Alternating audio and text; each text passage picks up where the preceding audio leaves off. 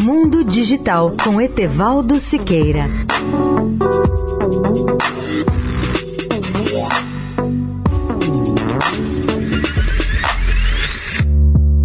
Olá, ouvintes da Eldorado.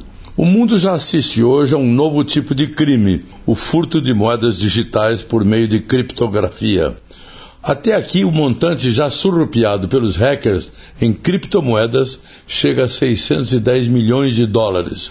Num dos casos recentes ocorridos na Europa, cerca de 33 milhões de dólares foram rapidamente convertidos em Tether, uma moeda virtual estável que vale algo como o dólar americano.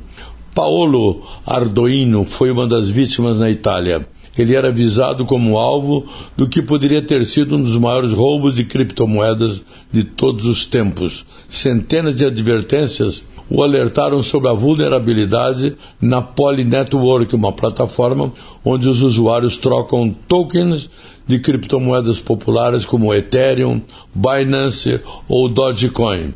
Arduino, que é diretor de tecnologia da empresa responsável pela moeda Tether, tomou nota. Normalmente, quando os cybercriminosos experientes se safam com a criptomoeda, eles transferem os ativos entre carteiras online por meio de transações difíceis de rastrear. E a partir daí, o dinheiro está perdido. Arduino entrou em ação minutos depois do furto eletrônico e conseguiu congelar a transação. Se tivesse demorado mais cinco minutos, todo o bloqueio teria sumido. Duas semanas depois, a empresa responsável pelo Tether liberou o dinheiro para seus legítimos proprietários. E diante das ameaças da plataforma Poly Network, o bandido online desistiu do resto.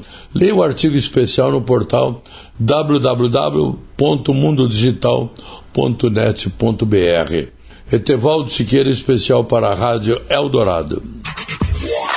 Mundo Digital com Etevaldo Siqueira.